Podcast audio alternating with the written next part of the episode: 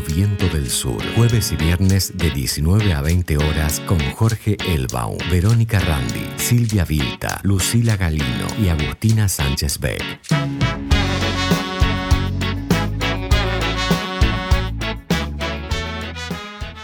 Bueno, estamos en un programa más de reseña insumisa en la radio Viento del Sur, en la radio del Instituto Patria y estamos, este, recién terminamos de escuchar el programa Al Pan Pan, ese gran programa de este, los amigos Peretti y Martínez. Y mm, bueno, mi nombre es Verónica Randi y estamos haciendo el programa de Jorge Elbaum, aunque él hoy no esté. Globalizado, somos pura cicatriz que fortalece, somos la lucha que crece en tu nariz.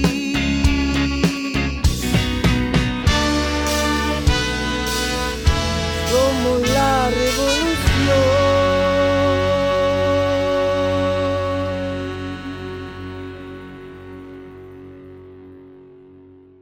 Bueno, este, en el cierre de listas, si bien nos sorprende porque realmente eh, las listas que ha presentado tanto el sector de Juntos por el Cambio o de Cambiemos y el radicalismo, eh, si bien uno puede objetar a uno por uno, eh, hay un caso que realmente es tremendo, ¿no? Y es el de Sabrina Ahmechet, candidata a diputada por la lista que encabeza María Eugenia Vidal. Y bueno, realmente se ha tomado este, bueno, esta nueva oportunidad que tienen las redes sociales, que es de, de ver qué es lo que publicaba hace par de años esta historiadora, ¿eh? Eh, por ejemplo, que este, em, se, lamentaba de no haber matado a un grupo de estudiantes del Pellegrini. Obviamente, del Pellegrini, un, eh, este, un colegio muy politizado, seguramente por eso le molestan mucho los estudiantes del Pellegrini, a, Ahmechet, a Sabrina Ahmechet. Eh, otros tweets donde Mm, bueno, esto lo publicó eh, un economista, porque ella borró el tuit donde decía haga patria un judío, donde Sabrina se, este, esta historiadora, Sabrina Schmechet, se defendió diciendo que ella se definía como judía. Y bueno, obviamente los de las Malvinas, ¿no? Donde eh, habla sobre los kelpers, que los, este, mm, las, Malvinas serían inglesas. Y bueno, realmente es, eh, es consistente, ¿no? O sea, que una argentina eh, hable o defienda el interés de Inglaterra contrario a su nacionalidad, a su historia. por lo tanto, no me extrañaría que el, el, tuit de, haga patria, mate un judío sea cierto, sea verdad, ¿no? Porque eh, lo extraño es que ella no dijo, yo soy argentina, ¿cómo voy a publicar algo así? Pero bueno, parece que este, Sabrina Ahmechet está en contra de todas sus identidades, tanto judía como argentina. Y esto me, hace referencia un poco a lo que dijo Manes, donde dijo, bueno, no podemos este, ir a buscar candidatos a Noruega. Bueno, eh, también en este sentido eh, quiero decir que Noruega apoyó totalmente al gobierno británico durante la, durante la guerra de Malvinas. Así que bueno, se puede decir que este, en este caso que Sabrina Ahmechet es Noruega. Copa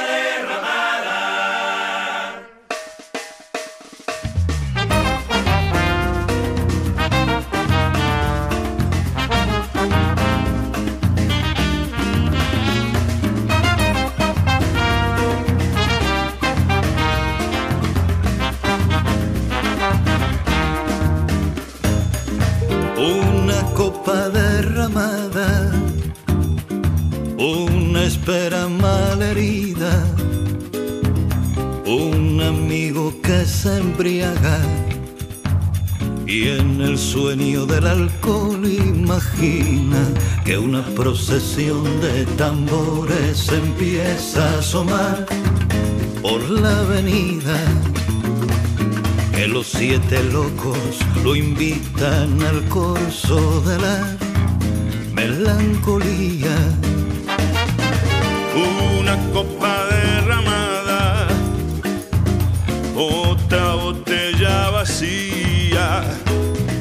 la mirada deslumbrada.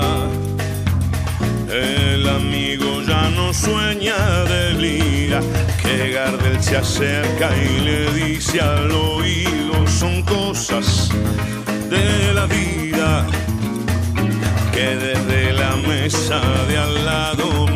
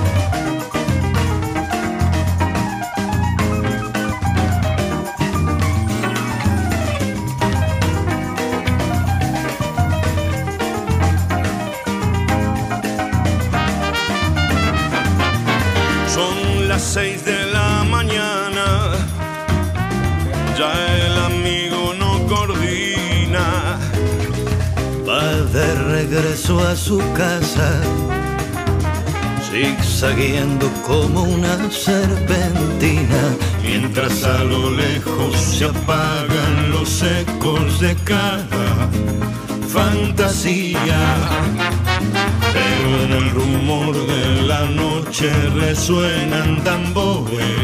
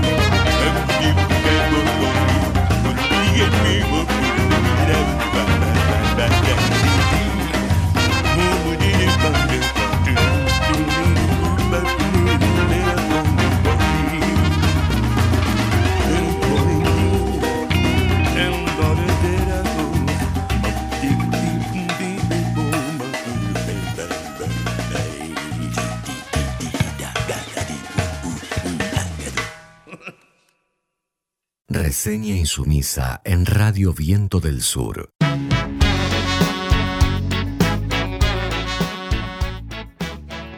Hola Vero, ¿cómo están? Bueno, le mando un, saludo a todo el equipo. Eh, recordarás que charlábamos hace ayer nomás de, mm, que el, tema de la energía nuclear, que las autoridades no se renovaban, em, que bueno, todavía estaban las autoridades del macrismo. Después fuimos contando paso a paso cómo todo eso fue cambiando rápidamente. Yo creo que no han pasado ni tres meses, ¿no? Desde que se, se decidió que Adriana Serkis, la doctora Adriana Serkis, vaya como presidenta de la, de la CONEA, de la Comisión Nacional de Energía Atómica.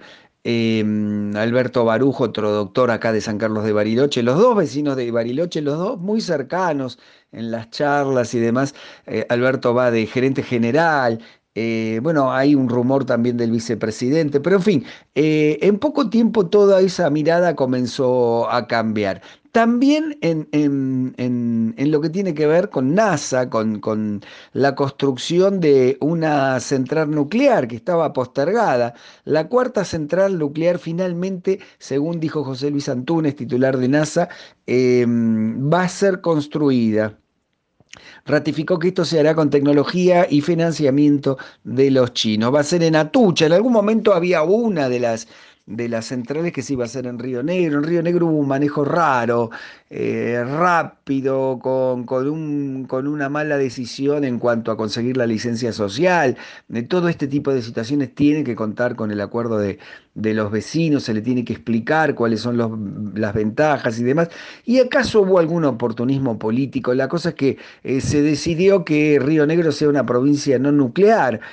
Paradójicamente, porque hay un reactor nuclear de estudio en Bariloche, está la CONEA, está el INVAP, está el Balseiro, pero bueno, será tema que charlaremos en algún otro momento. Lo concreto es que esa central nuclear ahora se va a construir en Buenos Aires. El gobierno relanzó la construcción de dos nuevas centrales nucleares en realidad. Una es la que veníamos charlando, em, que va a estar a cargo de Núcleo Eléctrica Argentina, Sociedad Anónima, que es que es NASA en el marco de un proyecto nacional, eh, así se llama, el proyecto nacional que se había dado de baja en el 2017. Em, con las dos centrales se va a poder duplicar la oferta de generación de, energía eléctrica, llevando a 3.500 megavatios de potencia instalada y alcanzando un 15% de, la, de ocupación de la matriz eléctrica. ¿Por qué planteamos que va a haber dos? Bueno, ahora le vamos, le vamos contando. Ah, es muy importante recordar que Argentina maneja una tecnología con agua pesada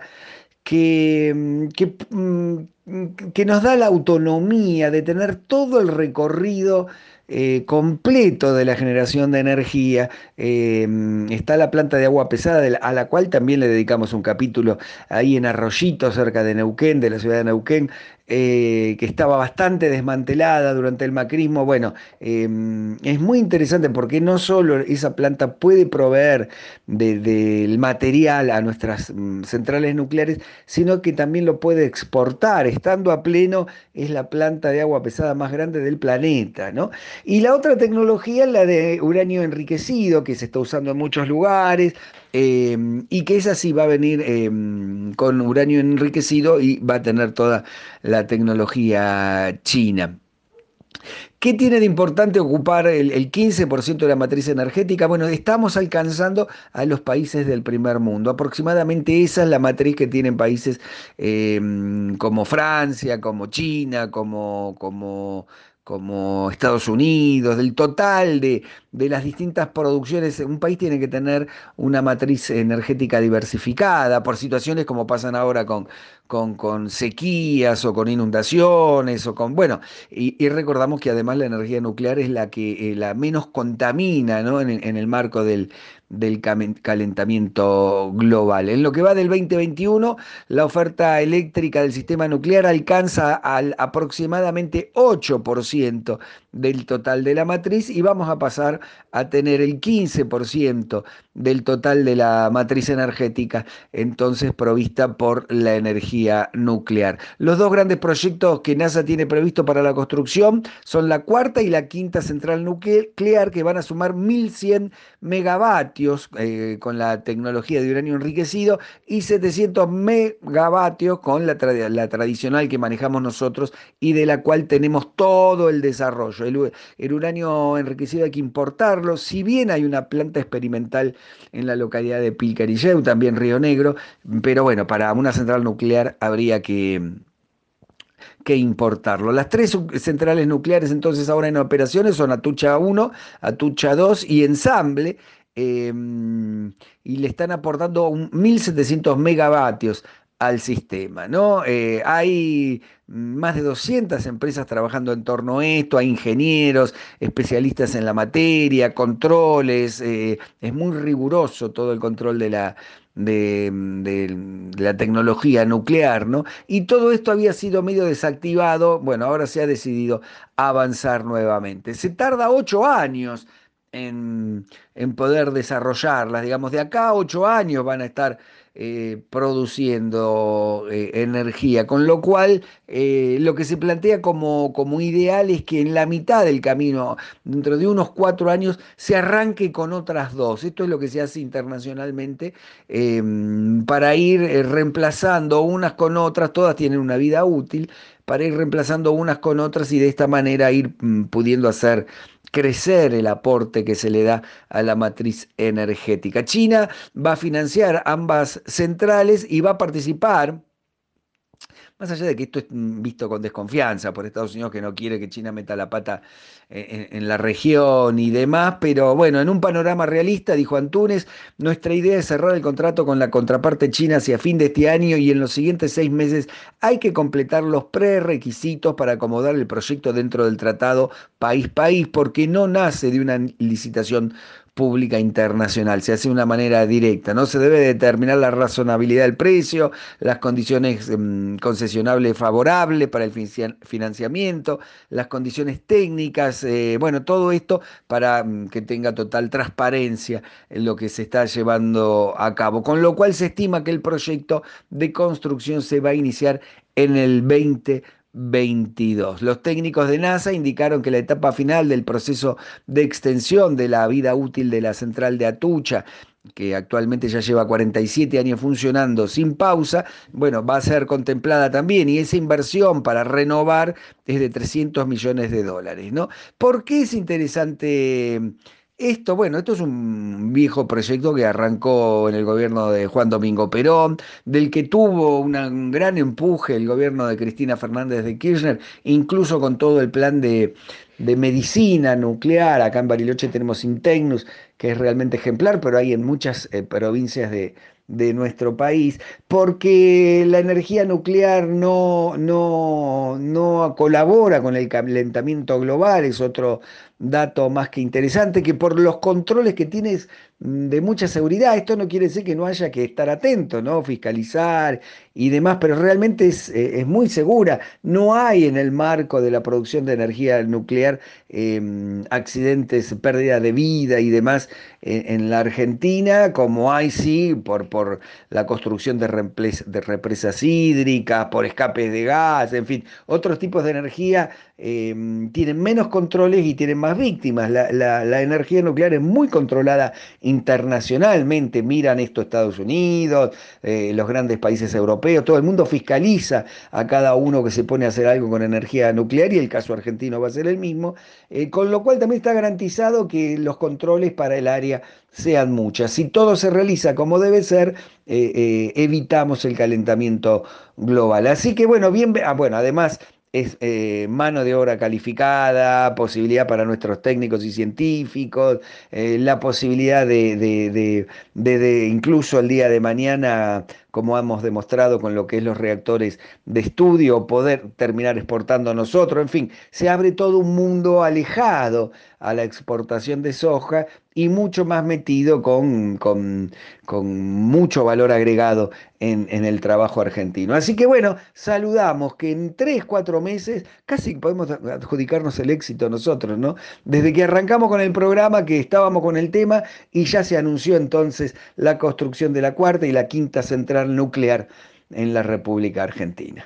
Me voy, les mando un cariño grande, nos encontramos el viernes próximo.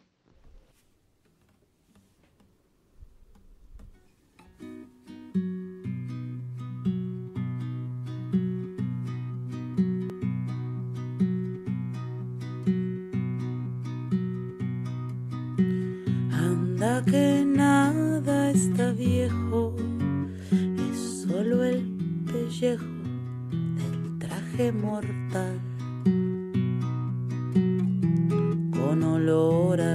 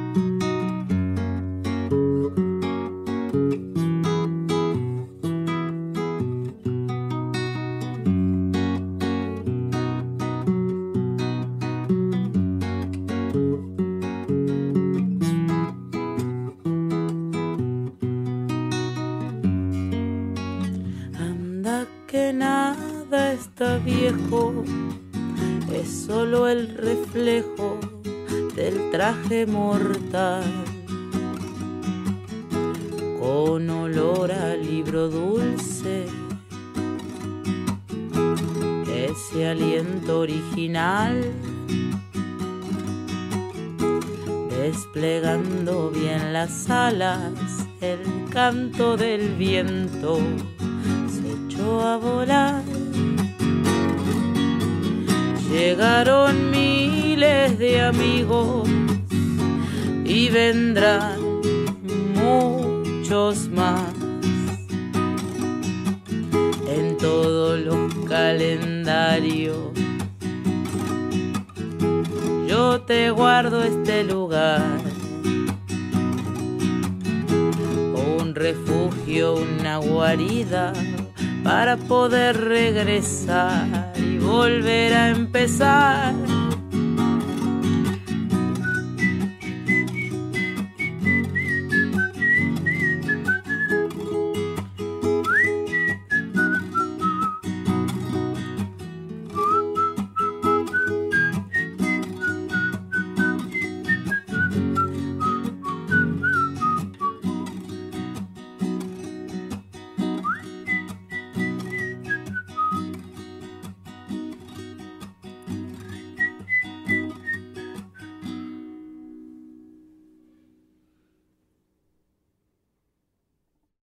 Reseña insumisa en Radio Viento del Sur.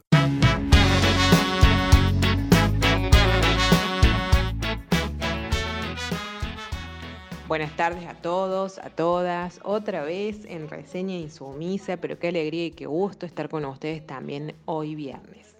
Les cuento que hoy vamos a hablar de un poco cuáles son, sabemos que hace muy poquito se cerraron las listas de candidatos y candidatas para ocupar los escaños en el Poder Legislativo. Y un poco, bueno, me interesaría saber cuáles son los nuevos desafíos o cuáles son los desafíos que tenemos a futuro como feministas, como peronistas, en la ocupación de los lugares de decisión. Para hablar de esto y para empezar, digamos, a introducirnos en el tema, obviamente en Argentina tenemos que hablar del Partido Peronista Femenino, este partido que constituyó Eva Perón y que tuvo muy poquito tiempo, muy poquita vigencia, ya que comenzó en 1949 y se disolvió en el 55 con la mal llamada Revolución Libertadora. La particularidad de este partido es que eh, solo podía ser integrado por mujeres y eligió como primera presidenta a Eva Perón y tenía garantizado el 33% de los cargos que obtenía el peronismo. Los otros dos tercios se repartían para los sindicatos y para el sector masculino.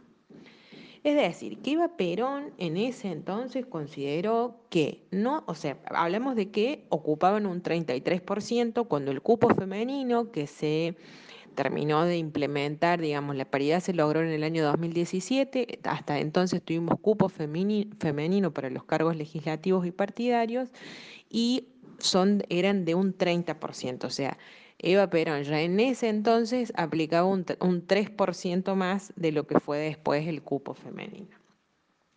Es decir, ella consideró que no solo el sufragio alcanzaba con esta posibilidad de ser elegida, sino que había que articular herramientas, ¿sí?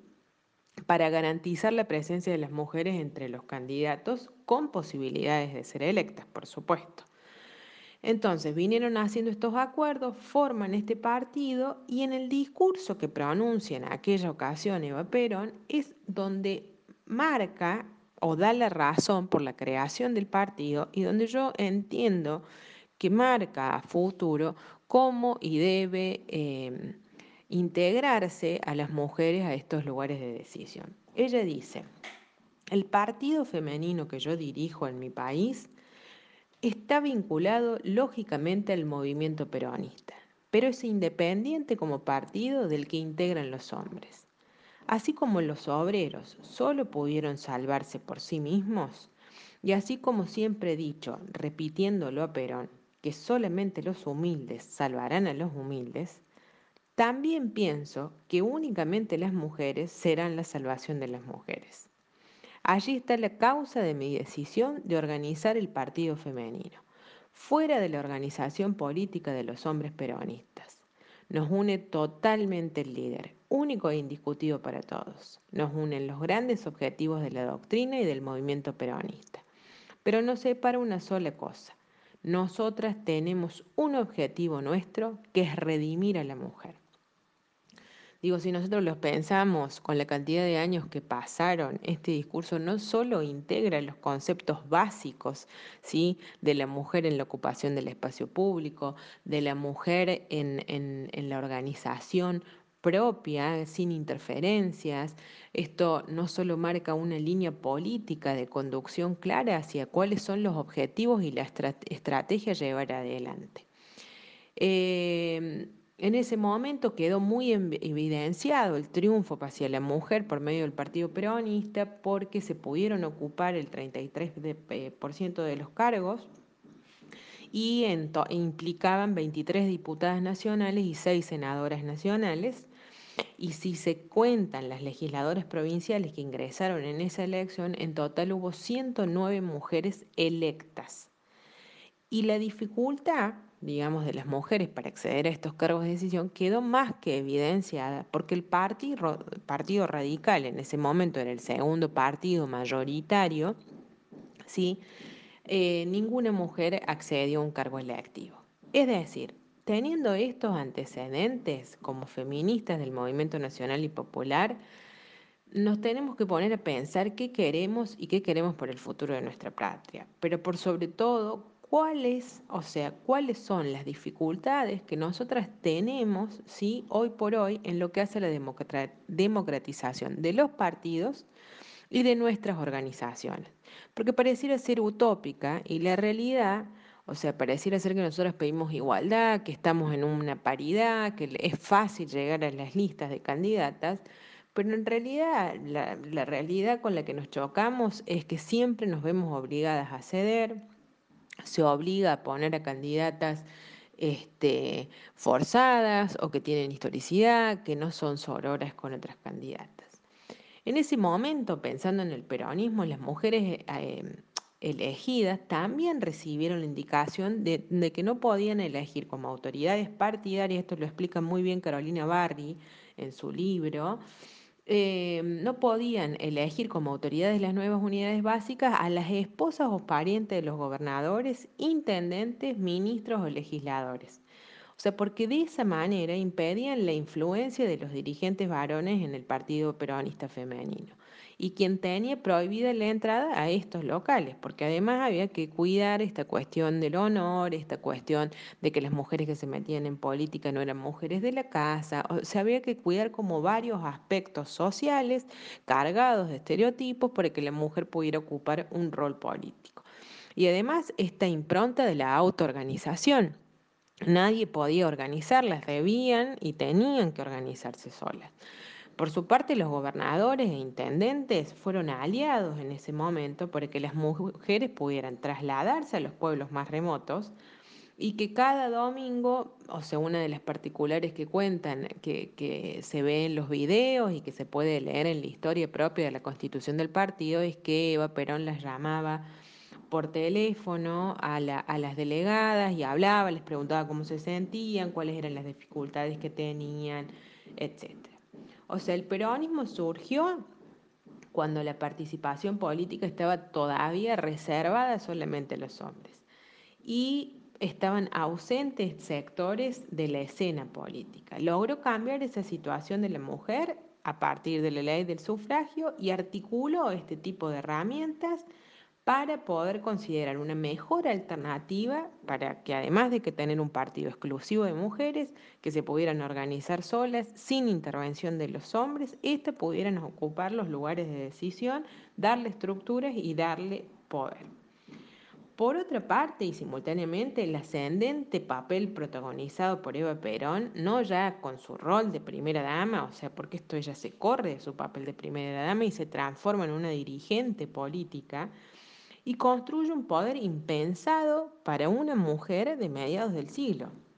Entonces, el análisis que nosotras tenemos que hacer sobre la asamblea de creación del partido sirve como excusa también para apreciar la diferencia entre los métodos que se emplearon. Cuenta Carolina Barri también en su libro y algunas otras autoras que he estado leyendo estos días para hacer este informe y esta columna de que Eva Perón cambiaba mucho su discurso. Cuando se hablaba en un discurso en donde había varones, ella hablaba de que eran una rama más dentro del movimiento peronista. Pero cuando ella hablaba sola con las mujeres, lo que hacía era marcar la diferencia y decir, este es nuestro partido, esta es nuestra estructura y desde este lugar vamos a conseguir los lugares de poder.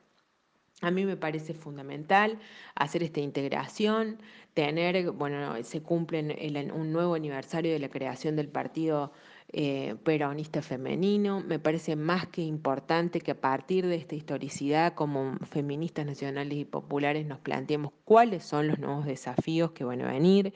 Aún no tenemos, sí, garantizada una ley de violencia política, a las mujeres se nos sigue violentando, si nos sigue impidiendo acceder fácilmente a los lugares en donde se toman las decisiones y eso lo podemos ver a través del Poder Ejecutivo, cuántas mujeres son ministras, son muy pocas, siempre son en menor cantidad, cuando no están obligados al culpa, por ejemplo, en los cargos departamentales y en los municipios, generalmente los cargos ejecutivos los siguen ocupando los varones y nosotras nos vemos obligadas a seguir buscando más y mejores herramientas ¿sí? para garantizar nuestra presencia en las decisiones políticas. Esto tiene que ser un nuevo paso, tiene que ser un objetivo futuro y tenemos que tenerlo como bandera fundamental dentro del movimiento, ¿sí? Para que seamos las mujeres que representamos a otras mujeres en todos los lugares en donde se toman decisiones, porque nosotras no vinimos a este mundo a ser histéricas, sino históricas. Y si algo aprendimos de Eva Perón es a llevar la bandera a la victoria. Lo que te da define mejor. No te asustes, no sirve, no te escapes.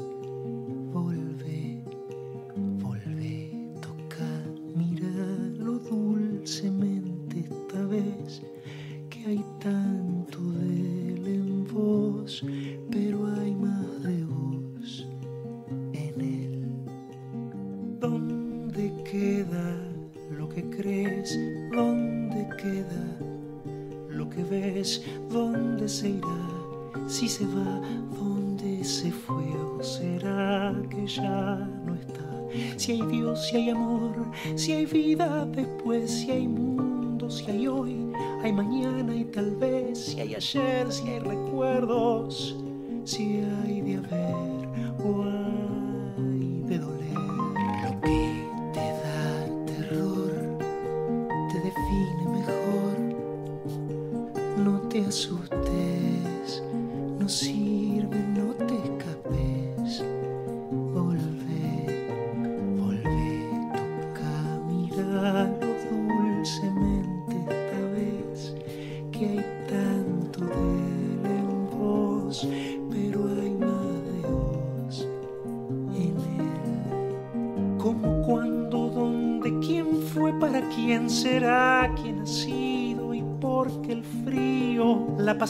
la vejez, el amo, el esclavo y el dolor de reconocer si atado, golpeado, libre, liberado, culpable, culpado, al frente, al costado de quien no se larga por miedo a quedarse solo, abandonado.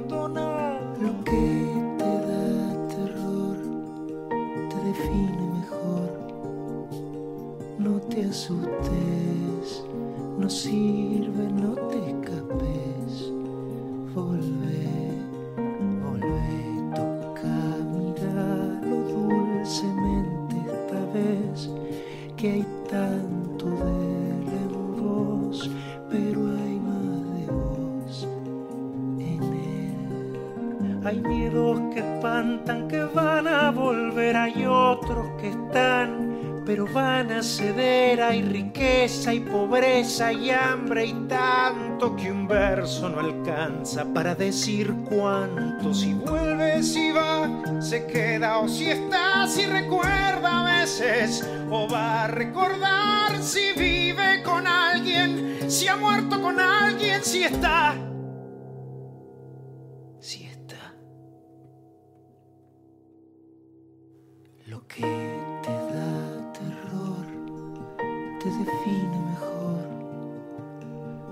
te asustes, no sirve, no te escapes. Volvé, volvé, toca, míralo dulcemente esta vez que hay tanto de él en vos, pero hay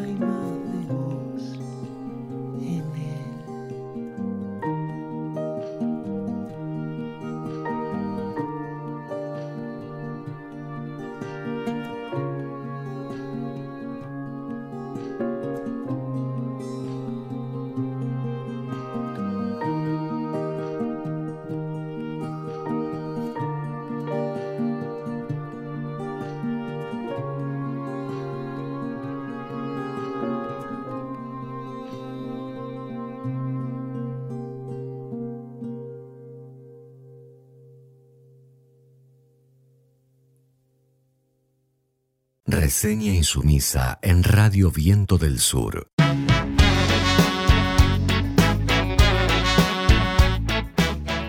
Bueno, voy a hablar de, del último film de, de Raúl Perrone. Eh, este, esta película se presentó en el quinto Festival de Experimentación Audiovisual en Brasil hace solo un mes. Se llama Sade, pero no Sade como, como el marqués de Sade, sino se escribe S4D3. Así de difícil es trasladar eh, la letra escrita a, a la oralidad y así de difícil es hablar de cine eh, cuando justamente es cine y no simplemente una película. Cuando hablamos sobre una película contamos, es como contar una serie. Contás una serie, decís de qué va y ya está. En vez hablar sobre cine es siempre, eh, no es hablar sobre, sobre una película, porque el cine es un arte y por lo tanto ahí se nos escapa la experiencia cinematográfica. En este caso, esta película eh, está levemente inspirada en, no tan, eh, un poco en el personaje, en Sade en sí, en el marqués y, quizás en su literatura, aunque no creo, porque el perro incluso no creo que haya leído mucho de su literatura, pero sí llega al corazón de, de Sade a través de la, diríamos, de la teatralidad, de la crueldad, de lo sádico, ¿sí? Y ahí eh, tenemos varias escenas. La película no es narrativa en el sentido clásico, porque son como pequeñas escenas eh, muy distintas unas de otras. En la primera secuencia aparece incluso un Gastón Pauls eh, que medio tambaleándose, no sabemos si está eh, borracho, drogado, y ahí pasa por entre unas mesas donde hay personajes este, bastante esperpénticos con pelucas de época. Eh, y, así se, van sucediendo varias escenas. Y, no es una, película en donde haya diálogos, sino hay una, una banda sonora muy particular, porque ahí aparecen susurros en francés, en alemán, rock, música clásica, música electrónica. Incluso hay como un efecto de, escuchar algo que va a la inversa, esa, esa, marcha al revés, como cuando se quería escuchar, como, cuando queremos escuchar al diablo y, pasábamos en la década del 80, no sé qué, se pasaban las cintas al revés. Así que hay algo diabólico también en la banda sonora y algo diabólico que, un poco representa Sade, obviamente, eh, y que es algo intolerable porque, porque nadie quiere reconocer que, somos sádicos. Por eso se lo rechazó a Sade, eh, siendo que, en ese tiempo, en esa Francia previa a la revolución, era una Francia eh, decadente y profundamente libertina, libertina en esa nobleza y al mismo tiempo eh, el clero, muy libertino, el, tío de él que, lo educó, era un cura muy erudito y al mismo tiempo muy libertino. Eh, quiero decir, esto era parte, esta, lo, que, lo que podría llamarse promiscuidad, era parte de la sociedad de ese tiempo, pero digo, lo digo promiscuidad entre comillas, porque, insisto, si era, no era tolerado Sade, era precisamente porque él mostraba la sexualidad eh, más plena, pero que no debía, no debíamos mostrar puertas afuera, parece que no, podíamos reconocer. Y por eso terminó en Cana, estuvo prácticamente como 20 años en Cana. Vuelvo a, Perrone, este es un gran film y que, y que, insisto, cuesta dar cuenta de él, de la, de la maravilla, como, como, son, eh, como son todas las películas de este gran director, porque efectivamente es un director que tiene 30, 40, 50 películas este, en los últimos 30 años. Eh, y las últimas son una mejor que otra. O sea, en solo 5 o 6 años él tiene hasta la muerte, sean eternos, pendejos, Corsario, y Verità, eh, y, y puedo seguir nombrando, y una es mejor que la otra. Y siempre experimentando con este, distintas estéticas. Así que la verdad es para destacar esta película, eh, que insisto, se presentó en un, en un, festival hace poco y en un festival de cine como experimental, pero eso no quiere decir que no pueda ser apreciado por cualquiera. Ya volveremos a hablar, espero, eh, en otro momento de este director y, para explicar esto mismo que digo, que es un cine eh, que realmente es cine, cuando estamos habituados a otro tipo de, narrativa, que es la de las series, pero es cine, insisto, y a veces experimental y, complejo, pero, pero, al mismo tiempo puede ser disfrutable por, por, cualquiera. Ojalá volvamos a hablar sobre esto y ojalá disfruten algún día de cualquier película de Perrone que está disponible en Cinear y en otras plataformas. Un fuerte abrazo.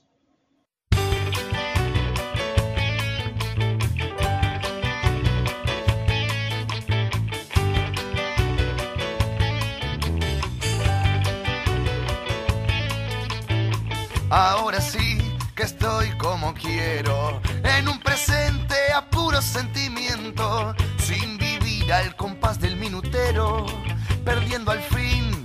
del tiempo, se deja ver mi tesoro, aunque sea tan solo para mí, pero me deja tranquilo y vos sentís esa historia al fin. Y queda una vuelta de tuerca más puede que un tanto lo efímero sea cuestión de práctica. Efímero para mí, lo que para otro un sueño.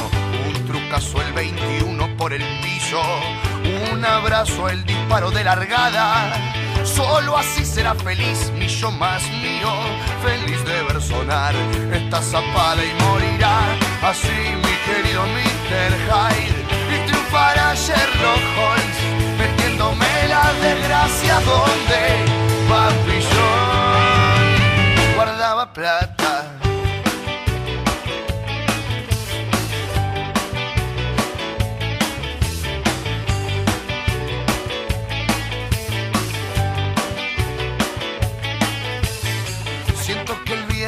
Me sopla de nuevo al oído la frase ideal. Caigo parado más de la cuenta y si tropiezo ya no es fatal porque yo sé que queda una vuelta de tuerca más. Puede que un tanto lo efímero sea cuestión de práctica. Efímero para mí, lo que para otro un sueño. Tener de amigos a mis amigos. Saber que el pasado nunca es en vano y que nunca, nunca me faltó un ombligo. Haberme querido ir al norte y toparme con el cielo, encontrarle el sabor a la derrota. Que se hayan inventado las patillas del abuelo y por supuesto la 20 que explota. Y así morirá de una vez mi querido Mr. Hyde y triunfará Sherlock Holmes metiéndome la desgracia donde papi yo guardaba plata. No sé muy bien cómo patear fuerte al medio y no sé cuándo tirar a colocar. Pero eso sí, no va a cambiar. Voy a ser yo siempre el primero en patear. Romper esquemas de los que siempre callan, gritar aunque sea una sola verdad.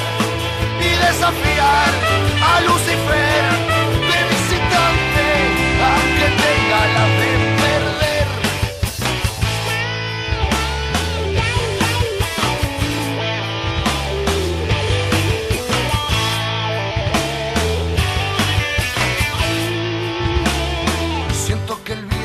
me sopla de nuevo al oído la frase ideal. Caigo parado más de la cuenta y si tropiezo ya no es fatal porque yo sé que queda una vuelta de tuerca más. Puede que un tanto lo efímero sea cuestión de practicar. Efímero para mí lo que para otro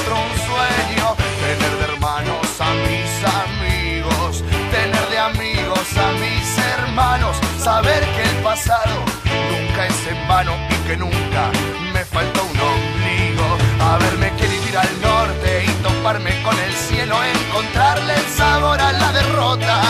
Que se hayan inventado las pastillas del abuelo y por supuesto la 20 que explota. Y así morirá de una vez mi querido Mr. Hyde y triunfará Sherlock Holmes metiéndome la desgracia donde papi yo guardaba plata.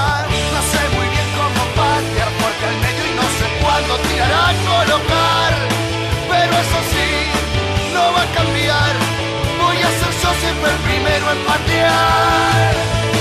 Romper esquemas de los que siempre callan, gritar aunque sea una sola verdad. Y desafiar a Lucifer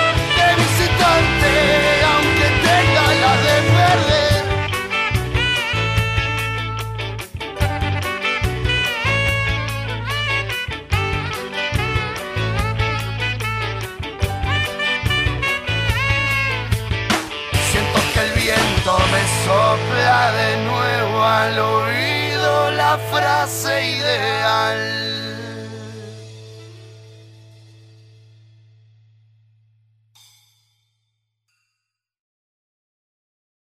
Reseña insumisa en Radio Viento del Sur.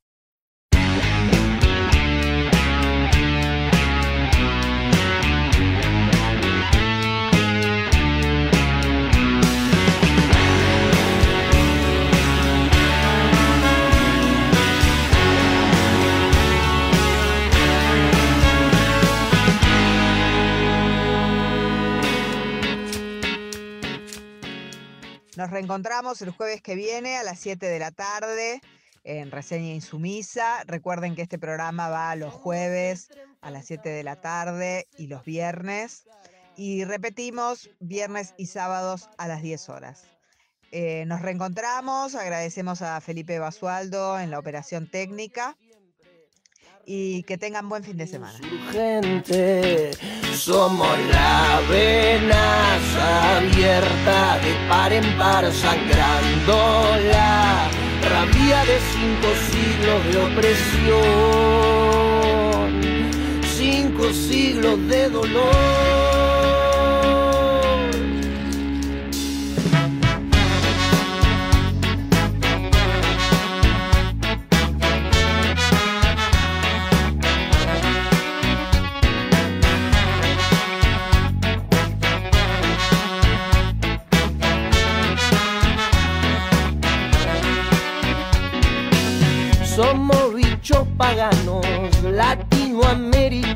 Latinoamericanos, la fermentación del tirano. Somos los olvidados, pueblos esclavizados, moscas en tu monitor globalizado. Somos pura cicatriz que fortalece, somos la lucha que crece en tu nariz. Somos la fuerza, la unidad, la libertad,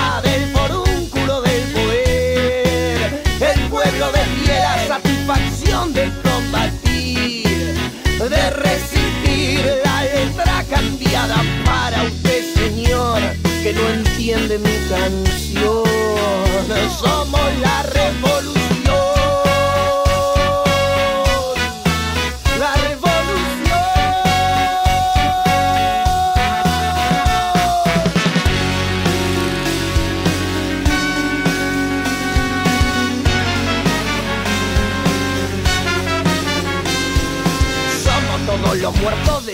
De somos los que va cagando tu sistema, somos con orgullo de villa miseria, acá somos todos negritos de mierda, somos por la policía reprimidos, somos 30.000 desaparecidos, zumbándote cada noche al oído, reclamando nuestros derechos perdidos, somos los que comen de la basura, somos adrenalina pura, somos muñequitos de vida frágil, asesinados por gatillo fácil, somos la pesadilla de buen hambre, criaturas muriendo de hambre, somos raíces que pisan a diario, somos nuestros pueblos originarios, somos las víctimas de tu terror, mientras nos duerme con la televisión, volviéndonos con violencia en enfermos, matándonos con su droga del infierno, somos los que viven y mueren en la calle, no permitiremos que nadie nos calle, nos distinguimos entre los mortales, los pobres mujeres y homosexuales, los niños que presumen de sus burbujas materiales, porque no entienden, somos todos iguales, somos los que el capital penetra, los que los medios nunca nos muestran, somos los que no quieren que seamos, no queremos amos, por eso pensamos, somos nativos, somos inmigrantes, fulgurantes, extravagantes, somos cultura, somos parlantes, somos cintura, somos gigantes, somos soporte, somos aguantes,